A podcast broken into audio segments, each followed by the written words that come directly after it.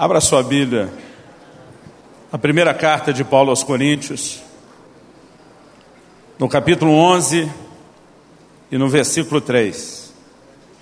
Paulo diz: Quero, entretanto, que saibais ser Cristo o cabeça de todo homem, o homem o cabeça da mulher, e Deus o cabeça de Cristo. Eu olho para esse texto e eu percebo que Paulo está colocando um fundamento, querido, importantíssimo, importantíssimo. A Bíblia diz que assim como Deus é o cabeça de Cristo, e você vê uma clara submissão de Jesus ao Pai. A Bíblia diz que assim como Jesus é o cabeça de todo homem, da mesma forma, o homem é o cabeça da sua mulher. Isso não significa que a gente tem que chegar agora batendo o pé, gritando alto em casa, quem manda aqui sou eu. O que eu quero conversar com você que diz respeito a uma postura que deve acontecer dentro do seu coração e uma atitude que você deve ter quando entende o que é isso. Muitas vezes, pelo conceito errado do que é ser o líder, e muitos têm usado esse tipo de versículo para bater na mesa e dizer quem manda aqui sou eu, e tem criado uma reação, muitas vezes, querido, que não só vai ferir emocionalmente o coração da esposa, mas vai levar o casamento e a família para cada vez mais longe do propósito de Deus. Cabeça, ela tem aqui uma ideia e um sentido para mim muito claro de comando. A gente não usa tanto mais no português como já usou antigamente a expressão cabeça. Como, por exemplo, você pega na língua inglesa o que nós chamamos do quartel-general, eles chamam do headquarter, o quartel cabeça, de onde saem as ordens. O que nós chamamos hoje de um pastor titular ou principal numa equipe, no inglês, por exemplo, eles chamam o head pastor, o pastor que é a cabeça, que dá o comando.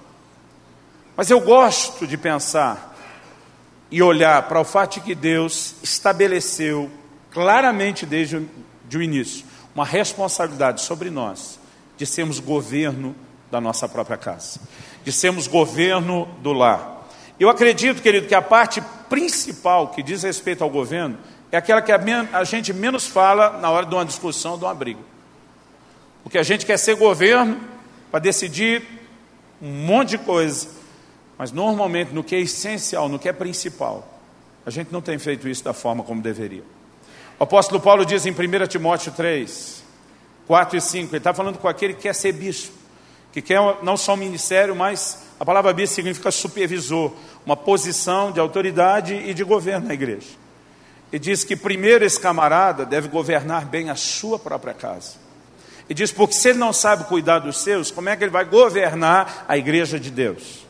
Ele usa de forma alternada, intercambiável, as palavras governar e cuidar, falando da própria casa. E depois ele usa a palavra governar e cuidar, falando da própria igreja.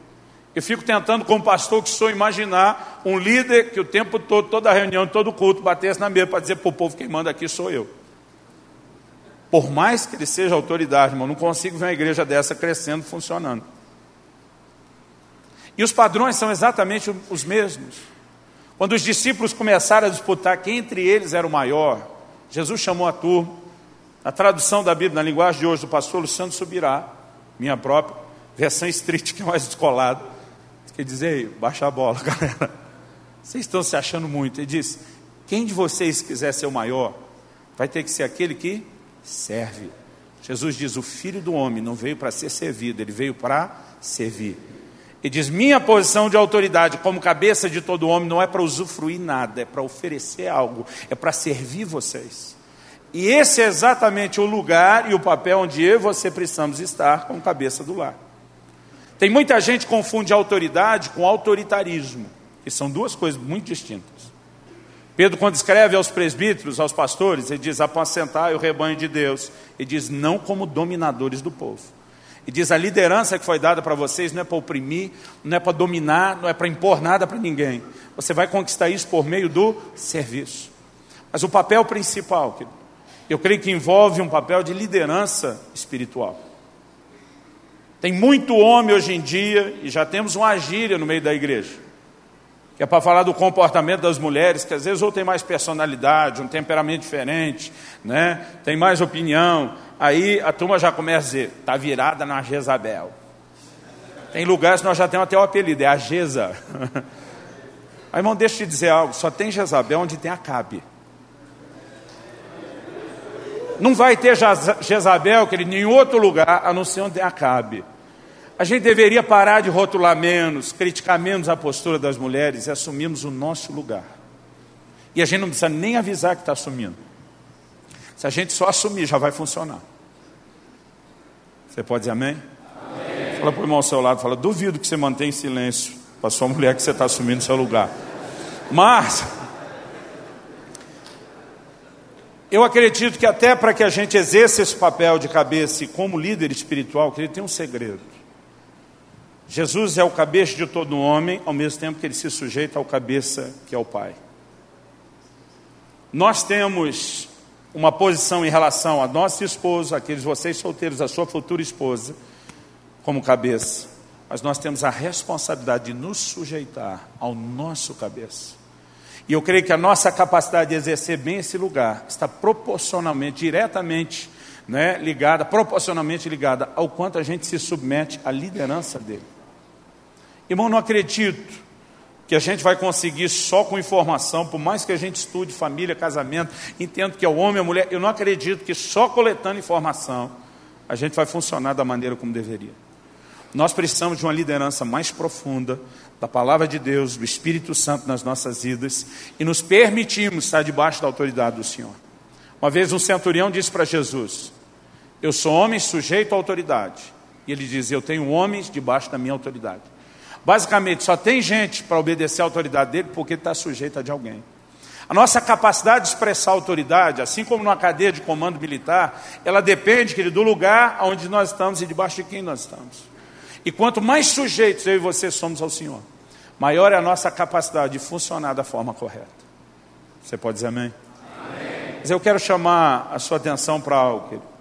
Essa visão tem que ser entendida. Eu acho que isso tem que ser ensinado para os homens e tem que ser ensinado para as mulheres, da forma correta. Um dia minha filha me perguntou, papai, por que quando a gente tem uma cerimônia de casamento, por que, que o pai entra com a filha e entrega ela para o noivo? Falei, filha, porque eu não sei te dizer, não sei quem inventou isso. Mas vou te dizer porque a gente aceita fazer essa cerimônia. Eu falei para ela, porque no momento, o dia em que você se casar, minha filha, falei para ela, ela tem 14 anos, ainda estou na fase do ciúme, irmão. Então, se eu falar desse assunto com raiva, você me perdoe. Alguém disse que a gente amadurece, principalmente se a idade for passando e chega uma hora está empurrando, mas eu, eu não cheguei lá ainda. Um dia ela me viu falando com aquele do meu ciúme, ela falou assim, pai, quer você queira, não, ela falou, quer você goste, quer não, um dia eu vou me casar. Falei, claro que vai, filha, mas vou derrubar os três primeiro. Aí falei, vamos ver se do quarto para frente eles vão ter coragem. Mas eu estou nessa, nessa fase, eu brinco muito disso com ela. Aí ela me perguntou por que fazemos isso. Falei, filho, o dia em que você se casar e que esse abençoado, por quem eu oro muito, chegar e conseguir entrar na família, eu falei, a autoridade que ele vai passar a ter sobre sua vida é exatamente a mesma autoridade que eu, como seu pai, tenho sobre você nesse momento. E ela me olhou e disse, como? Falei, a Bíblia diz lá em Números 30, leis acerca do voto do homem. Tem um versículo, irmão, para Deus regulamentar o voto do homem, Números 32.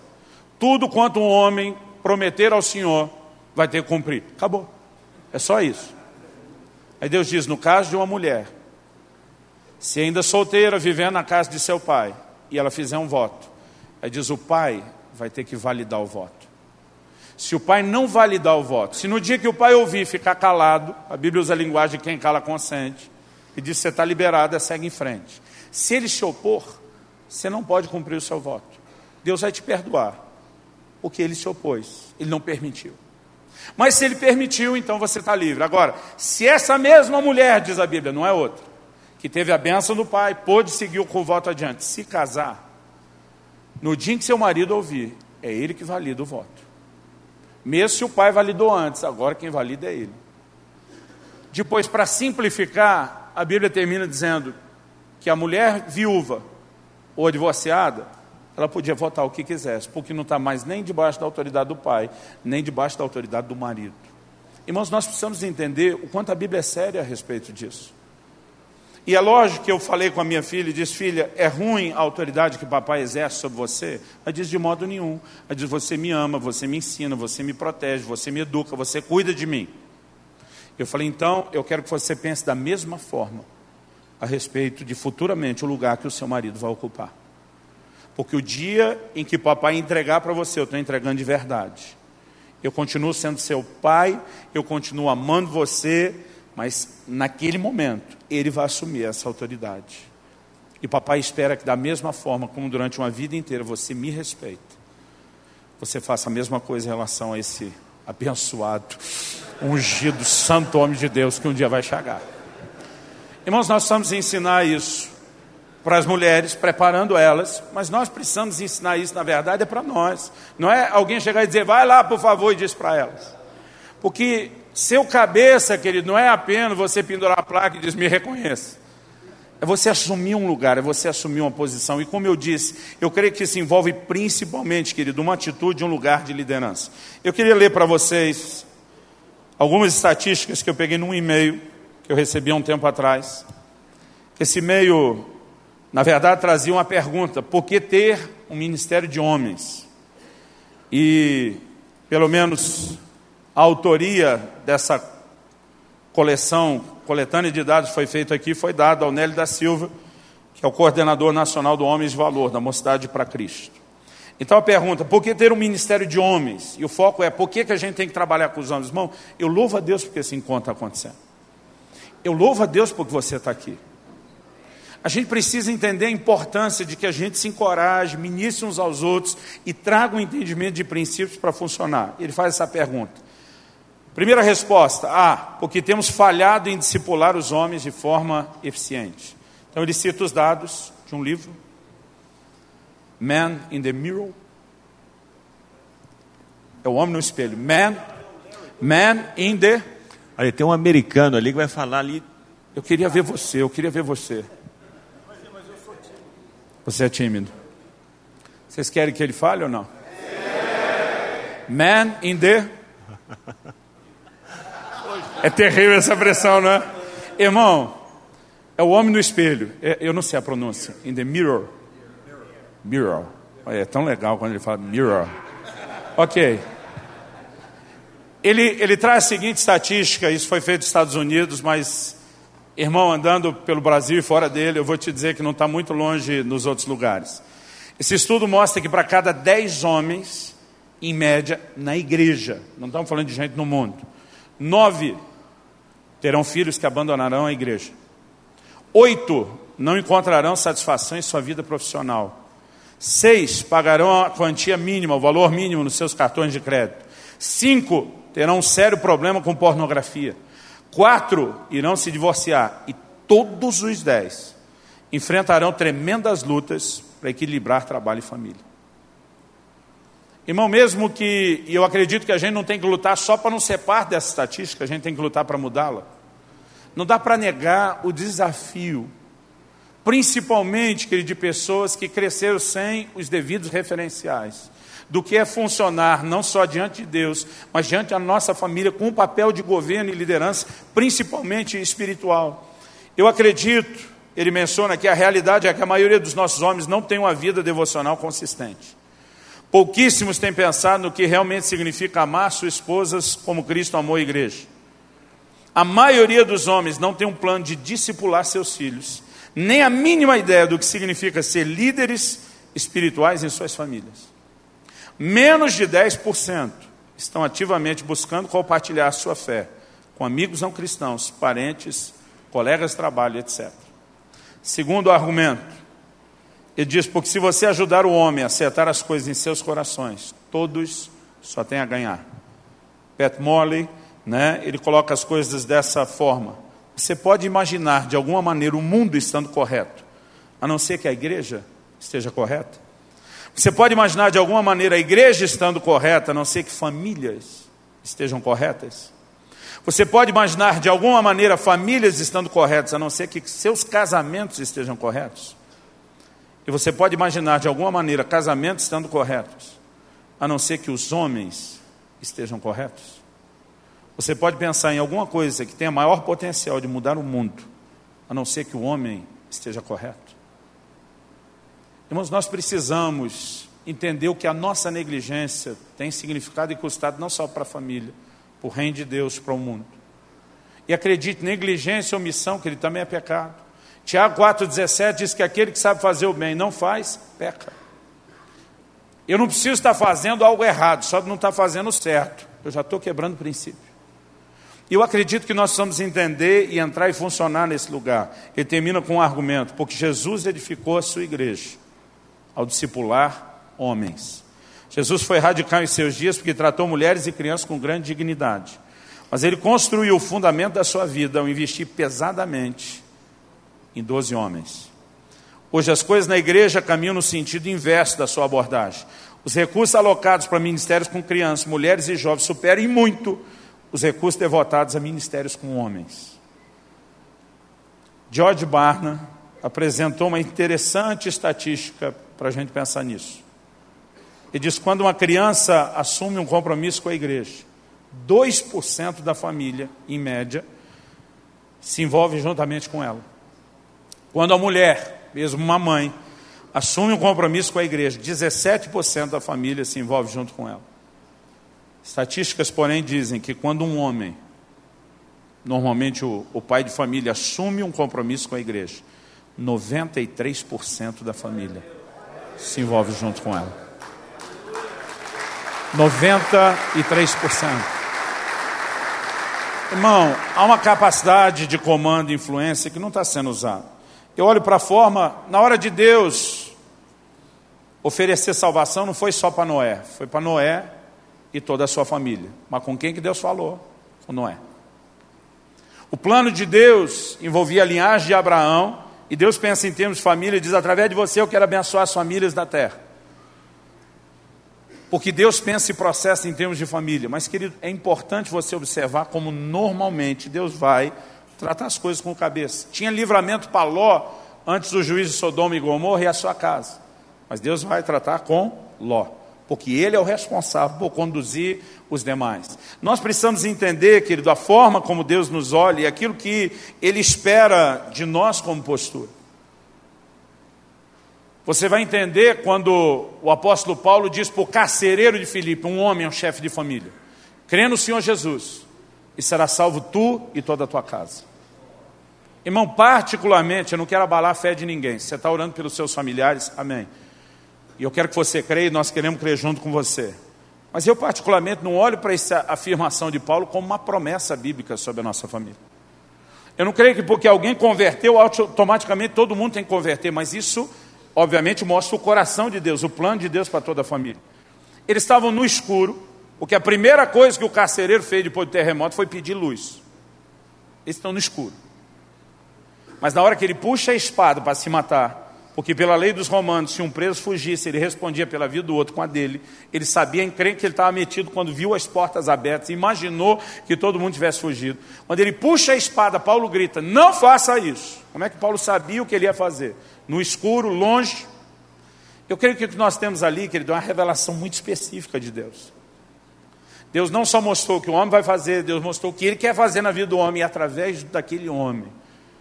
Paulo não diz só se você crer vai ser salvo toda a casa. Aquele homem abre a casa, traz o evangelho para dentro da casa e ele ganha toda a família. Quando Pedro sobe para Jerusalém falar do que aconteceu na casa de Cornélio, na hora de dar o, o, o relatório, o repórter, ele fala algo que no capítulo 10 não está. Em Atos 11 ele diz assim: O anjo de Deus falou para Cornélio: Manda chamar Pedro, o qual te dirá palavras, mediante as quais será salvo tu e toda a tua casa. Normalmente, para quem que Deus fala isso? Para o cabeça. Porque Deus sabe, querido, que quando Ele atinge um homem de jeito, toda a família vai conseguir ser atingida. E eu e você precisamos nos questionar o quanto nós estamos permitindo que através de nós Deus faça algo mais na nossa família. O que eu quero compartilhar hoje com você, querido, eu acredito que é, é o que, por mais simples que a gente faz, é de um patamar de importância assim que é difícil declarar né, e mensurar. Nós precisamos assumir o nosso papel. Eu não gosto de só usar a expressão que o homem é o sacerdote do lar. Eu uso, mas não gosto de usar só isso. Porque, na verdade, a mensagem que a gente proclama desde a reforma é que todo mundo é sacerdote a mulher é sacerdote, nossos filhos são sacerdotes. Eu gosto de dizer que o homem é o governo espiritual da sua casa. Ele, dentro de todos os sacerdotes que tem ali, ele tem a responsabilidade de conduzir todo mundo. E nós precisamos, querido, antes de qualquer disputa com as esposas, para ver quem que manda, nós precisamos assumir a verdadeira liderança, que é a nossa postura diante de Deus e diante da nossa casa, como alguém que vai trazer a influência do reino de Deus sobre a nossa casa. Você está entendendo? Acredito, que de, de todo o coração, que nós temos uma responsabilidade espiritual. Deus falou para Adão: Eu quero que você proteja o jardim. Ele estava falando de um inimigo espiritual, porque natural não tinha nenhum ainda. Isso significa que nós temos que ser guardadores da nossa família. E a maior responsabilidade, que ele começa no sentido espiritual. Isso envolve a maneira como vamos abençoar a nossa casa, mulher e filhos, como vamos ensiná-los, como vamos ministrar ao coração deles. E eu creio que nós precisamos aprender a entrar num lugar onde a gente de fato se posicione. Eu olho para a Bíblia e acho interessante. Querido. A Bíblia diz que quando Isaac casou, ele descobre que Rebeca é estéreo. E a Bíblia diz assim: Isaac orou insistentemente ao Senhor. Não quer dizer que Deus não vai ouvir a oração de uma mulher, a gente vê Ana sendo ouvido. Mas, irmão, eu gostei bem mais de ver Isaac orando por Rebeca do que só Rebeca chorando diante de Deus sozinho. Nós precisamos assumir a nossa postura. Isaac diz: Deus, você fez promessa para minha casa, para minha família. Nós estamos debaixo de promessa, nós vamos lutar pelas promessas. Ele assume o seu lugar.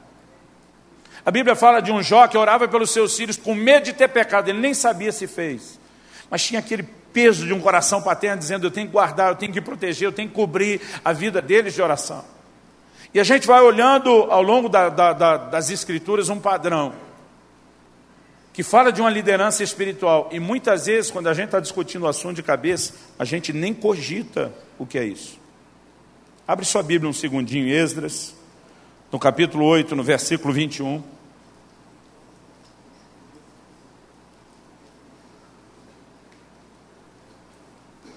Esdras, capítulo 8, versículo 21.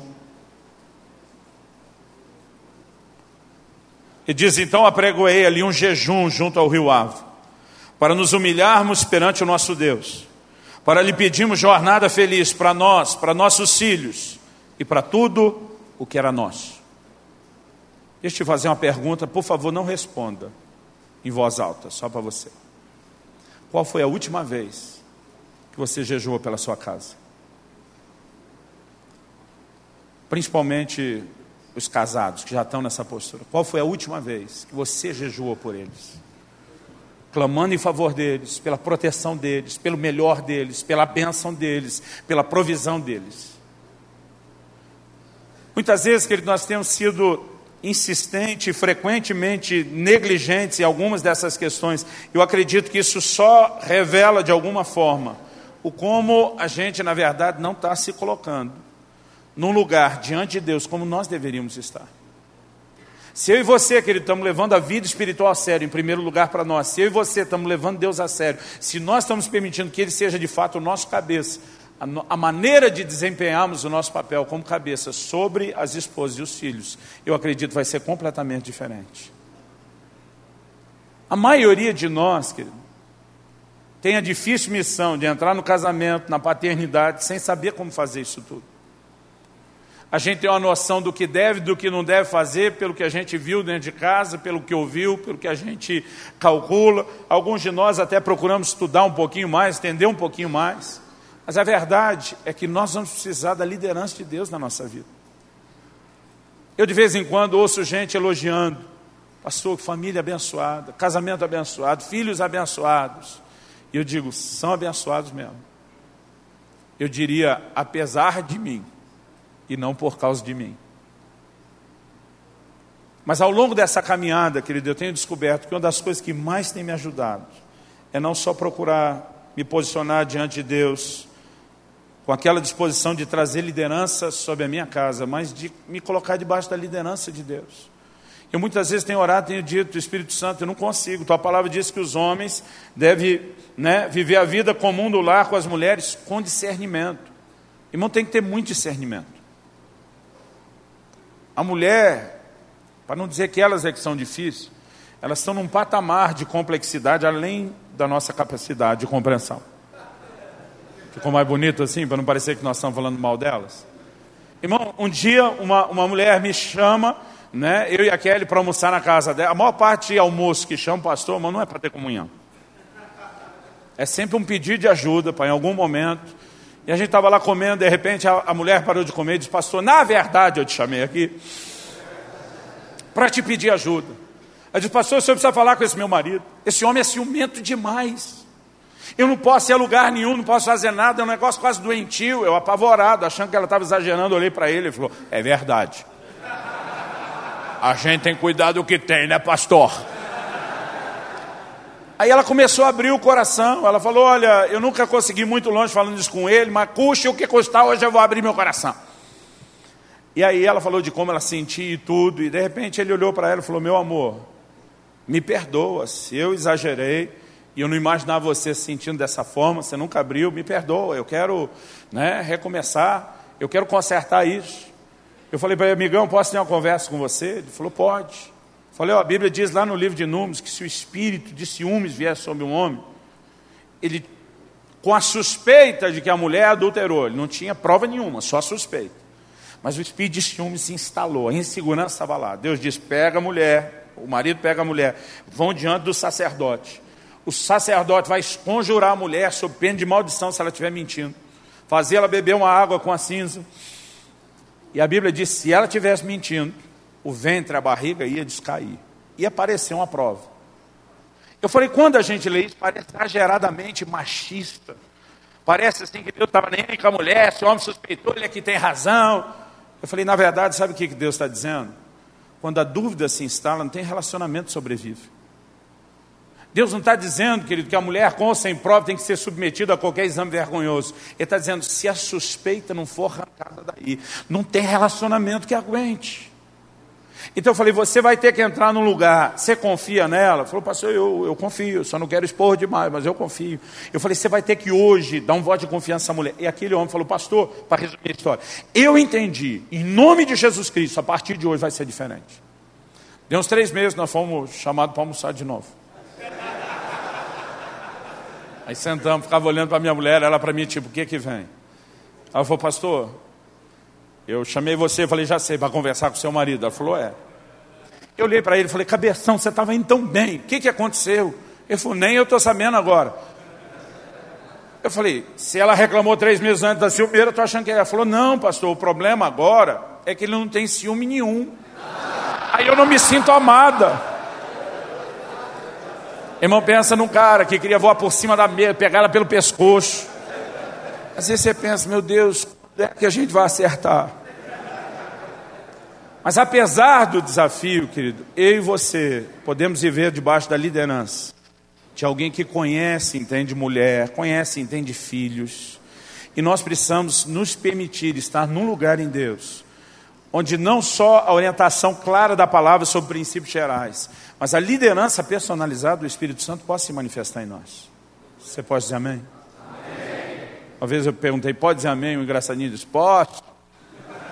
Ainda fiquei olhando e falou: o senhor perguntou se podia, o senhor não mandou dizer amém. Ok. Vocês entenderam, não foi? É terrível quando tem que explicar depois. Há 10 anos atrás, eu tenho, esse ano vou fazer 20 anos de casado. Eu tenho um garoto de 17 anos de idade e uma menina de, de 14 anos. Há mais ou menos 10 anos atrás. Eu creio que 10 um, um quebradinho. Israel já tem 17, ele estava para fazer 7, ainda não tinha feito. Eu tive uma experiência muito interessante a respeito disso, de aprender a ter a liderança do Espírito Santo.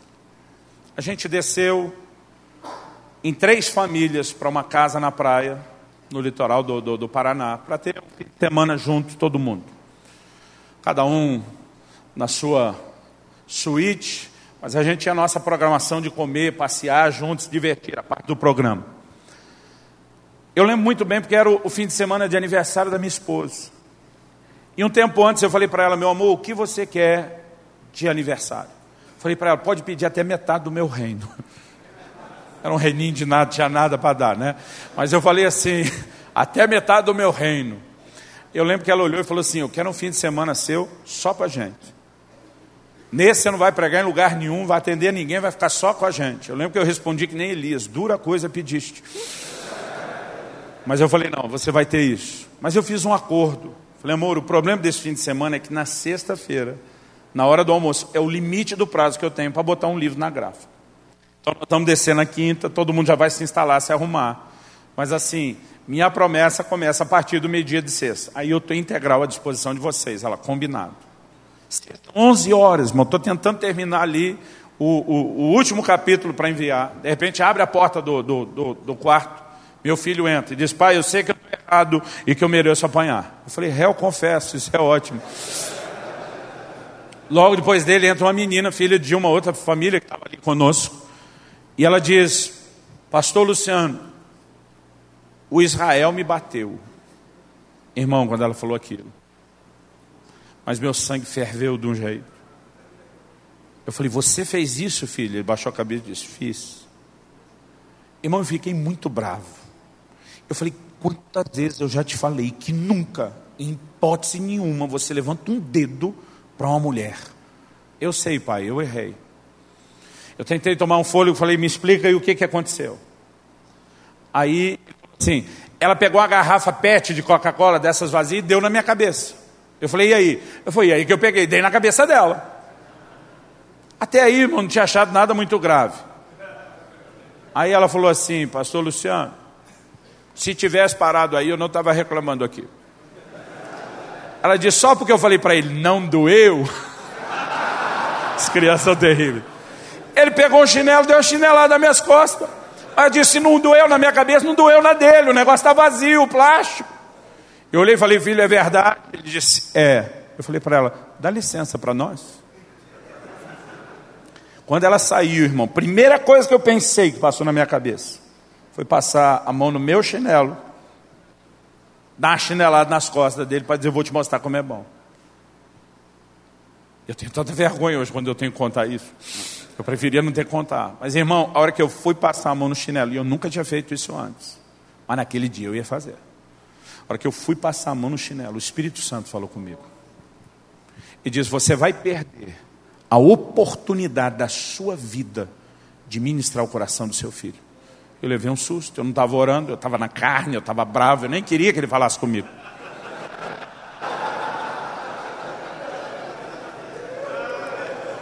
Aí eu larguei o chinelo, então vamos lá. Falei, filho, você sabe por que você vai apanhar? Porque você me ama, porque você me ensina. Eu falei, para, você decorou esse negócio.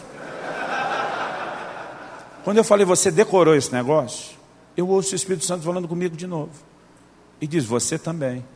Porque eu falei para ele, você decorou esse negócio, você nunca entendeu. Ele disse, nem você. Irmão, teve uma época que eu apanhava todo dia. Todo dia. Eu já cheguei a apanhar sem ter feito nada. Eu falei para minha mãe, mãe, não fiz nada. Falou, a próxima que aprontar já está apanhado. Alguém aqui já apanhou a crédito? Eu fui lá e gastei o crédito, irmão, aprontei, uma legal, mas... Deus começou a falar o meu coração, nem você nunca entendeu. E eu percebi, irmão, que o negócio não era só com ele, era primeiro comigo, depois com ele. E eu tive uma, uma experiência inesquecível aquele dia. Eu falei, filho, você sabia que esse negócio do pai corrigir o filho a ideia de Deus? Ele, não. Abri a Bíblia no livro de Provérbios, comecei texto por texto, mostrando para ele. Eu falei, filho, deixa eu te explicar algo. Você vai apanhar hoje, eu vou te disciplinar. Pode ter certeza, você não vai escapar disso. Mas deixa eu te explicar algo. Eu não quero fazer isso. É terrível para um pai ter que disciplinar o filho. Falei, muitas vezes eu te disciplino você vai chorar para um canto, eu vou chorar para o outro. Ele me olhou assustado, falou: Você também chora? Eu falei: Choro. Porque eu não quero ter que bater em você. Eu amo você. Eu falei: Dói mais em mim, eu acho, do que em você. Eu trocaria de lugar. Ele: Sério? Eu falei: Também não se anima, bonitão.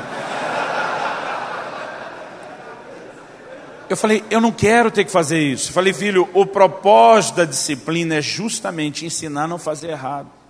Irmão, eu percebi que eu nunca entendi isso. Eu e meus irmãos, a gente mapeou o comportamento de papai e mamãe, a gente já tinha uma tabela emocional. Dependendo o crime cometido, eram tantas cintadas, era tanto dia de castigo, a gente já sabia mais ou menos como funcionava. Então, às vezes, a gente juntava, vamos fazer isso. Aí a pergunta é: quanto vai custar? No final é tanto cintado, tantos dias de castigo. Vai valer a pena? Vai, vamos embora. Então, assim, o apanhar era uma rotina, querido, que não mudava alguma dessas coisas. E naquele dia o Espírito Santo começou a me fazer entender de uma maneira que eu não consigo te explicar como eu entendia. E naquela hora eu comecei a falar essas coisas para o meu filho, mas eu entendia que era para eu não errar com ele. E depois de ministrar isso tudo, eu falei, filho, antes de nós ter o nosso acerto, eu quero que você entenda que primeiro você desobedeceu a Deus. O que a Bíblia ensina, o que papai te falou sobre não agredir ninguém, então, a primeira coisa que nós vamos consertar é com Deus. Você vai dobrar o seu joelho, você vai orar, você vai se arrepender do que você fez. Falou, pai, estou com vergonha de Deus. Eu falei, é bom que esteja. Mas eu vou dobrar o joelho com você, vou segurar sua mão, nós vamos fazer isso junto. Irmão, pensa numa oração constrangida, menino. Mas ele pediu perdão para Deus, se arrependeu, chorou. Eu falei, legal, filho. Tenho certeza que Deus te perdoou. Ele falou, eu também. Falei, agora é nós. Eu lembro que a mesa onde eu estava escrevendo, estava na minha frente, eu falei para ele, mão na mesa, parecia polícia dando baculejo.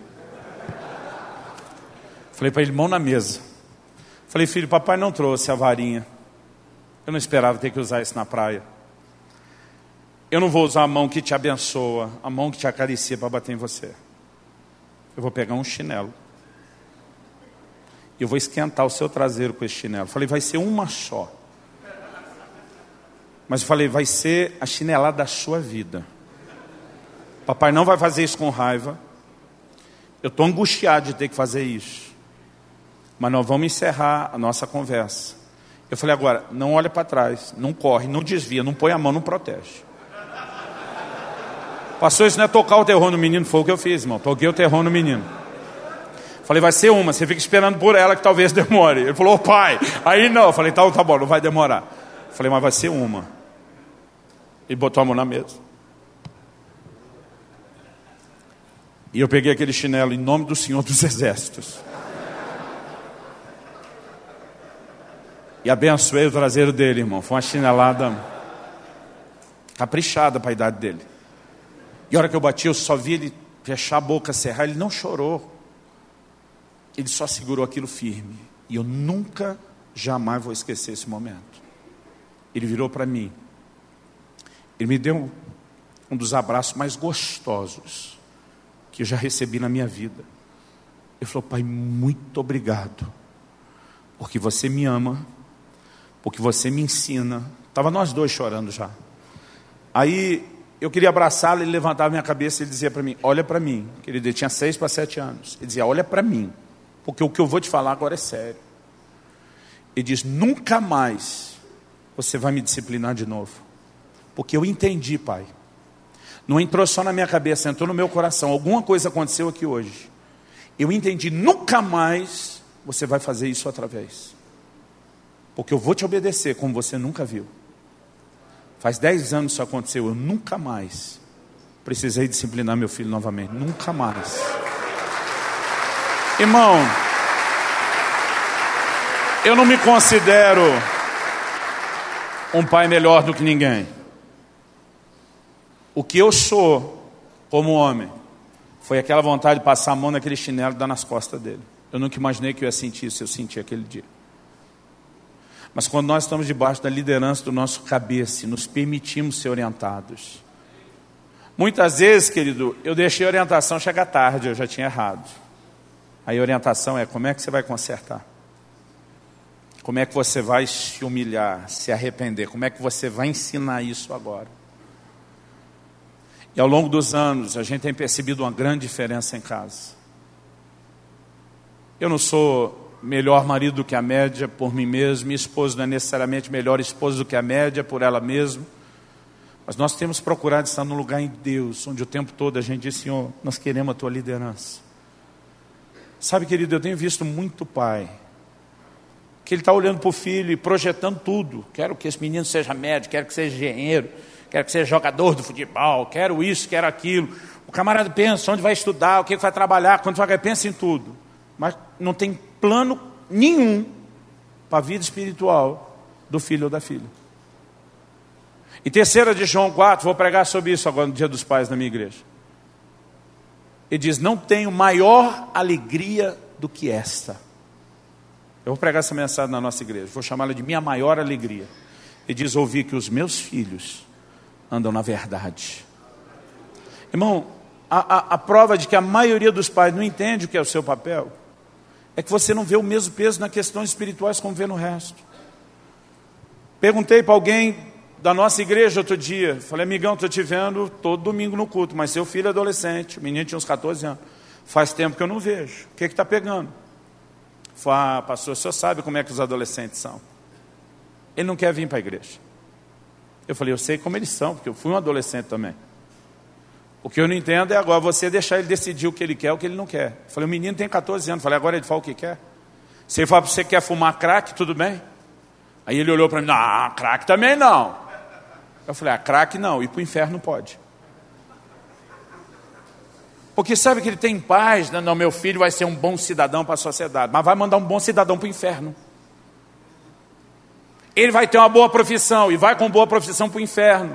É a maneira como muitos estão agindo, querido, sem peso nenhum pela vida espiritual, sem nenhuma preocupação com o destino profético dos seus filhos. Quando Manoá, o pai de Sansão, fica sabendo que o anjo do Senhor apareceu para a mulher, falou algo e disse: Se o homem aparecer de novo, eu quero levar uma ideia com ele. Me chama se ele voltar. Eu não sei como foi aquela conversa. Um homem bem sarcástico dizia já que quem tem a clarividência é você. Eu não sei como foi, mas disse: se aparecer de novo, me chama, que eu quero levar uma ideia com ele. O anjo de Deus veio de novo e disse: Espera aí, que meu marido quer falar com você.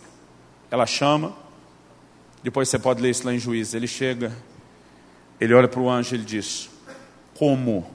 Ele já tinha notícia de quem seria o menino do que Deus queria fazer através dele. Ele olha e diz: Como nós devemos criar essa criança? Sabe o que ele está dizendo? Se você me confiou um presente desse, uma dádiva dessa para tocar a nação, como é que eu tenho que fazer para não estragar os seus planos? A maioria dos pais querido, projeta algumas frustrações. Ele vai ser o que eu não consegui ser, sem sequer procurar entender o que é que Deus planejou para o seu próprio filho. Nós temos que ter a percepção profética do que Deus quer para eles. E nós temos que ajudá-los, querido, a alcançar o seu destino profético. A Bíblia diz que os filhos são como flechas na mão do valente. É para você atirar o mais longe que puder. É para que eles avancem e prosperem, querido, não só no natural, mas primeiro em Deus, o máximo que puder. Agora, isso dá trabalho. Porque essa flecha, irmão, tem que ser preparada. Ela não vai ser disparada. Na hora certa ela vai ser disparada. E nós precisamos estar num lugar em Deus. Querido, eu louvo a Deus por ver minha mulher orando, adorando, buscando a Deus. Eu louvo a Deus por ver meus filhos. E eles são intensos em Deus. Mas para mim, querido, não é uma competição. Mas eu não quero nenhum deles orando mais do que eu. Sabe por quê? Porque a maior responsabilidade de trazer Deus e o governo de Deus para dentro daquela casa é minha, não é deles. Eles podem orar para buscar Deus o quanto quiser, mas ninguém tem que ser intercessor daquela família como eu. Toda ajuda deles é bem-vinda, eu conto com isso. Mas eu nunca vou transferir esse papel. E eu quero te lançar uma palavra de encorajamento, querido. Nós precisamos nos posicionar. Nós podemos ver Deus agir. Nós podemos ver Deus mover. Eu, eu gostei de quando foi dito aqui, em vez de só falar para a mulher, para o filho não pode. Irmão, muitas vezes a gente leva eles a viver estritamente presos no natural. A gente tem que ensiná-los a ter expectativa para o sobrenatural. Olha o seguinte: por planejamento financeiro não dá, mas vamos orar. Vamos buscar Deus. A gente pode ser surpreendido. Irmão, eu tenho feito tanto isso com os meus filhos. Eu lembro de uma época que eu fui plantar uma igreja no estado do interior do Paraná, sem salário, ainda levei mais seis famílias para sustentar. Irmão, pensa num, num, momento difícil. Um dia meu filho chega e diz: Papai, queria um videogame. Tudo meus amigos têm. Era a época do tal do Nintendo ainda. Já deve ter morrido o bichinho, né? Eu falei, filho, vamos fazer o seguinte. Nesse momento, não dá nem para te explicar, papai não consegue comprar. Mas a gente tem um paizão, eu e você, para quem pedir ajuda. Eu não posso te prometer quando, mas você sabe que nós podemos orar e ver Deus mover. Vamos começar a orar por esse Nintendo? Ele diz: Vamos. Três semanas que a gente estava orando. Eu fui pregar numa cidade. O dono da casa que me hospedou falou: Pastor, me perdoe, não quero te ofender com isso. Mas eu tenho uma filha adolescente que é bem mais velha do que o seu filho. E ela já está em outro nível. Ela já migrou para o PlayStation. Eu dei um novo para ela. Eu tenho um Nintendo aqui que eu não sei o que fazer com ele. Talvez, se não te ofender, você poderia levar isso para seu filho. Falei, vai me ofender pouco, irmão, não vai ser muito.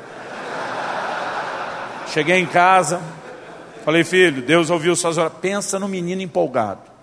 Só que ele deu um tempo, não, não, fechou um ano, deve ter sido uns seis, sete meses. Um dia ele chegou para mim e falou: Pai, é errado quando a gente pediu algo, Deus deu algo, a gente fica feliz com o que Ele deu, mas de repente a gente começa a querer mais. Falei que está pegando, filho. Falou: a maior parte dos amigos já tem o PlayStation. Parece que o Nintendo está morrendo para todo mundo. Eu falei, filho, não funcionou a primeira vez? Vamos orar de novo? Vamos.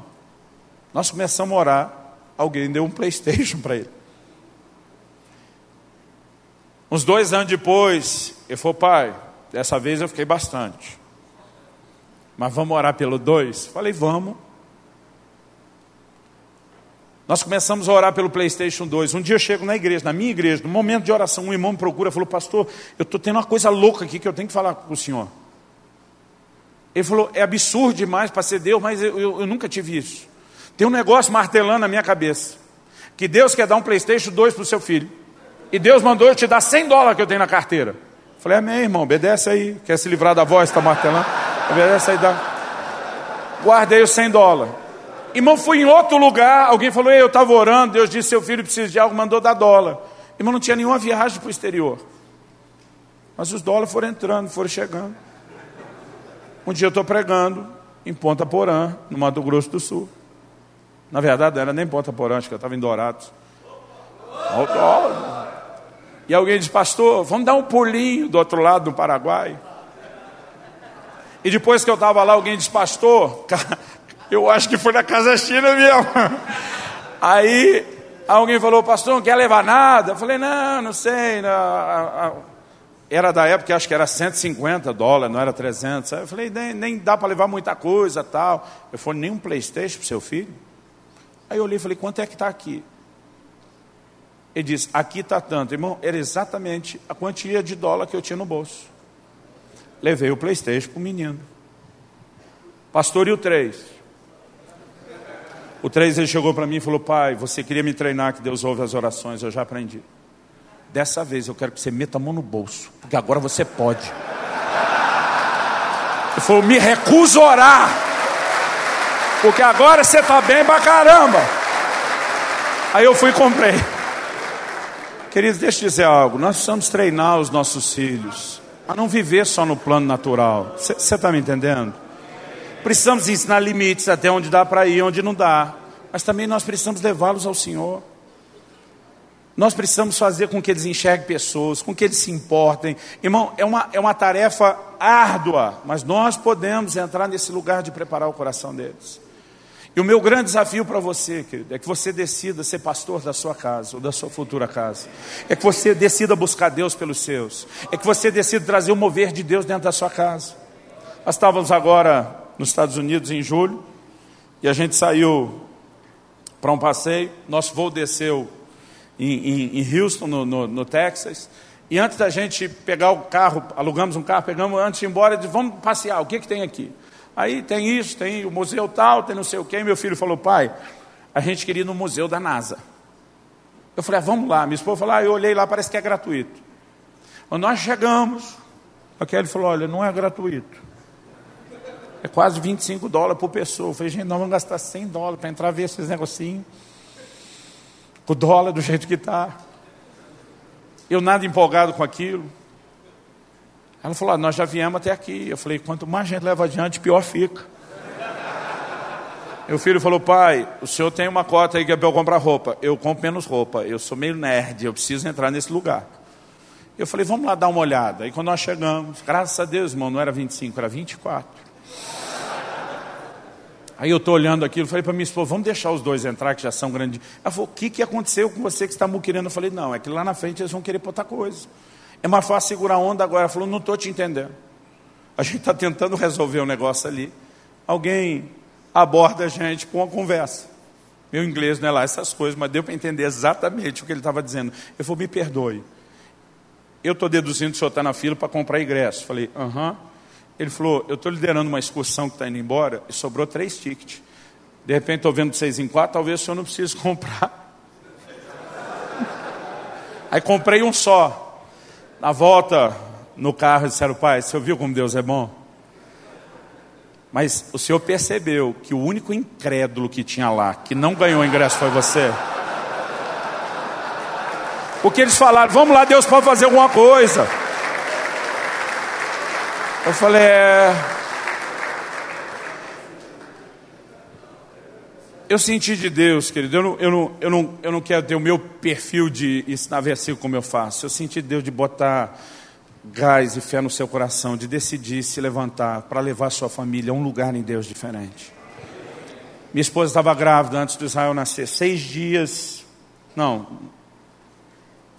uns dez dias mais ou menos antes do parto, ou mais, quase duas semanas. E um dia estou orando, o Espírito Santo falou comigo: ore e jejua, porque vai haver uma grande batalha por ocasião do nascimento do seu filho. Irmão, me enfiei seis dias em jejum a fio, até ter o testemunho de vitória. Eu conto em outro momento, não tenho tempo agora. O nascimento de Israel é um milagre. Todos os médicos, todo mundo diz é um milagre, porque a coisa enfeiou, mas nós vimos Deus agir. Eles olham para uma vida inteira, que eles sabem que tem pai e mãe, que a semelhança de Elias são sujeitos às mesmas paixões, mas que sabe orar para fechar céu, para abrir céu. Eles têm crescido num ambiente onde aprenderam a amar o Senhor, onde aprenderam a adorar a Deus, onde aprenderam a orar, onde eles levam a sério a palavra de Deus, e esse é o nosso maior papel. Eu tenho muitas vezes pedido, Deus, eu quero dar um bom sustento, eu quero dar uma boa educação terrena, mas a minha maior responsabilidade, o que deveria ser a minha maior alegria, é apacentar o coração da minha mulher e dos meus filhos, é ser bênção na vida deles. Paulo fala algo que normalmente a gente não gosta. Ele diz: se a mulher tiver dúvida, pergunte em casa para o marido. Irmão, a maioria de nós hoje, se a mulher quiser saber de Bíblia, a gente manda ela ler alguma coisa. Mas ele estava dizendo, ela vai perguntar para o marido, e é o marido que vai ministrar o coração dela. Sabe, são coisas, querido, das quais nós estamos fugindo há muito tempo. E muitas vezes o caos se instala na família, por falta de nós estarmos debaixo da liderança de um cabeça, que faz com que a gente flua devidamente, também como cabeça. Nós precisamos ter uma postura diferente dentro da nossa casa. Eu espero, querido, que você aprenda a bênção do romantismo. Eu espero que você aprenda todo o pacote, aquela água benta que falaram aqui, de pôr na boca. Achei o máximo aquilo. Agora, se nós temos um posicionamento firme de dizer, nós vamos ser crente para valer e vamos trazer a nossa casa conosco. Irmão, deixa eu te dizer algo. Nós vamos ver o socorro de Deus. Nós vamos ver graça de Deus. Nós vamos. Vamos, vamos, perceber o favor e a intervenção do Senhor. E eu sinto, querido, uma atmosfera onde parece que Deus quer mudar algo no nosso coração, parece que Ele quer desatar um tempo de intervenções. E eu quero que você fique em pé para parecer que está acabando.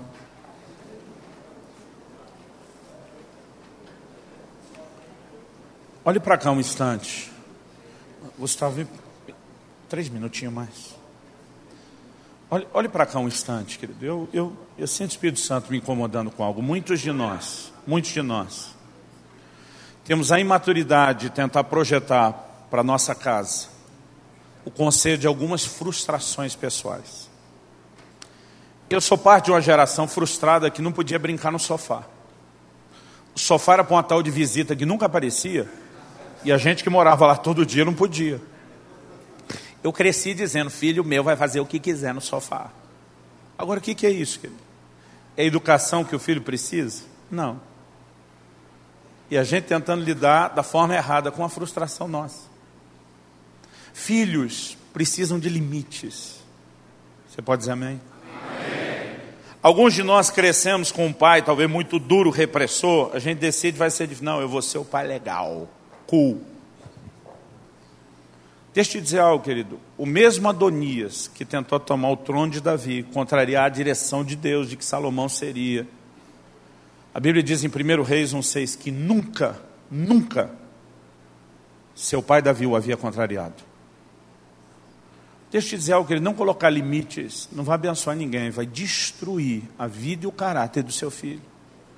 Outro dia alguém me perguntou, pastor Luciano, Deus é bom ou é severo? Eu falei, eu tenho duas respostas para você. Ele falou, qual é a primeira? Eu falei, a primeira resposta é os dois. Romanos 11, 22 fala da bondade de Deus, da severidade de Deus. Ele não é um ou outro, ele é os dois. Aí falou, mas se você já respondeu os dois na primeira, qual é a segunda resposta? Eu falei, a segunda resposta é depende. A Bíblia diz: para com os que creram, bondade.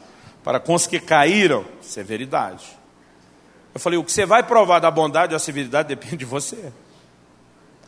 Querido, não tem como eu decidir ser um pai só bom e nenhum pai só severo. Os dois são incompletos. A gente tem que saber a hora de ser firme. E a gente tem que saber a hora de ser doce e amoroso. Nossos filhos precisam disso. Eles precisam de limites. Precisam de padrão, precisam de correção, precisam disso. Mas também precisam daquele seu braço, do seu beijo, do seu abraço, de você dizer, nós vamos fazer algo junto, vai ser só nós. Ter só uma coisa ou só outra vai trazer dano. Alguém perguntou, pastor, como é que a gente descobre tudo isso? Estar num ambiente desse, que ele nos ajuda a ser ministrado, encorajado, mas não é só isso. Lê o que a gente puder, inclusive o livro da família que você vai levar, aleluia. Em nome de Jesus. Isso pode te ajudar a entender princípios, mas nós precisamos de uma liderança personalizada. Irmão, se você me perguntasse em qualquer momento da minha vida, pegar a mão, passar a mão do chinelo, dar nas costas do filho, é certo? Eu ia dizer que não. Mas eu quase fiz. Mas em momentos como esse, se você está procurando, querido, apesar de toda a sua limitação, viver uma vida em Deus, se sujeitar à liderança dele, e você vai ver Deus intervir. E se você for coração duro para não ouvir naquele momento, mas continuar buscando Deus, em algum momento Ele vai começar a te confrontar, a te corrigir a respeito disso. A gente precisa, querido, consertar as coisas quando a gente errou. Tem muito marido, e eu quero que vocês me ouçam, briga com a mulher na frente do filho. Depois vai consertar lá no quarto, na hora do avivamento. Os filhos vê a briga, mas não vê o conserto. Irmão, já tive que sentar com meus filhos algumas vezes. Dizer, filho, o jeito que papai respondeu e falou com a mamãe não foi, não foi legal, não foi exemplar. E eu errei. Eu errei com Deus, me acertei com Ele, eu errei com a sua mãe.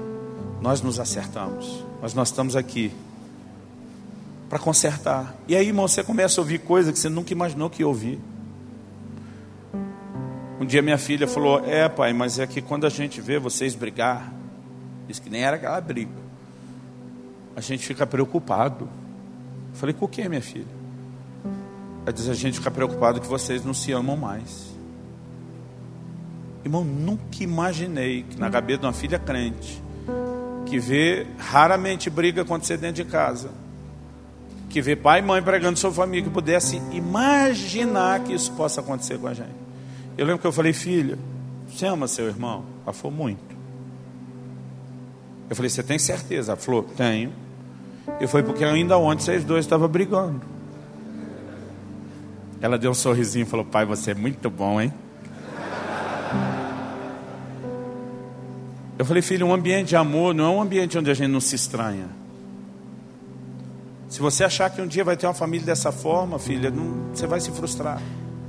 Um ambiente de amor é um ambiente onde, apesar disso, a gente se perdoa, a gente conserta, a gente ajusta e a gente diz: Eu não vou desistir de você. Aliás, pensa numa coisa boa, irmão. É de vez em quando você fala: Eu nunca vou desistir de você.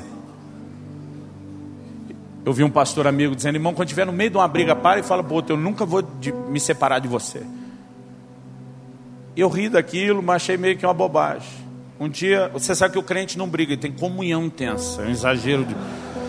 Um dia eu estava num momento de muita comunhão com a minha esposa. Ela olhou para mim e falou: Eu amo você e nunca vou separar de você. Eu falei: Também te amo, não vou separar, mas não é disso que nós estamos falando agora. Mas já deu uma quebrada, irmão. Aí eu falei: Vamos voltar para a discussão. Ela falou: Mas eu amo você, não você. Eu falei: Amor, eu também te amo. Também não separo. O que, que a gente estava brigando mesmo? Afirmações, querido, do nosso compromisso é importante, não só um para o outro, para os nossos filhos. Eu sei, querido, eu estou atirando para todo lado. Eu sei que Deus quer despertar algo no meu e no seu coração. E eu gostaria, desde aquele momento que nós cantamos aquele Eu Navegarei, parece que alguém apertou um botão do modo glória aqui. O negócio está diferente. Há uma ação do Espírito Santo. Eu sinto que Deus quer nos levar a um lugar de quebrantamento, onde a gente diga para Ele: a gente não consegue isso sozinho, mas a gente precisa de você.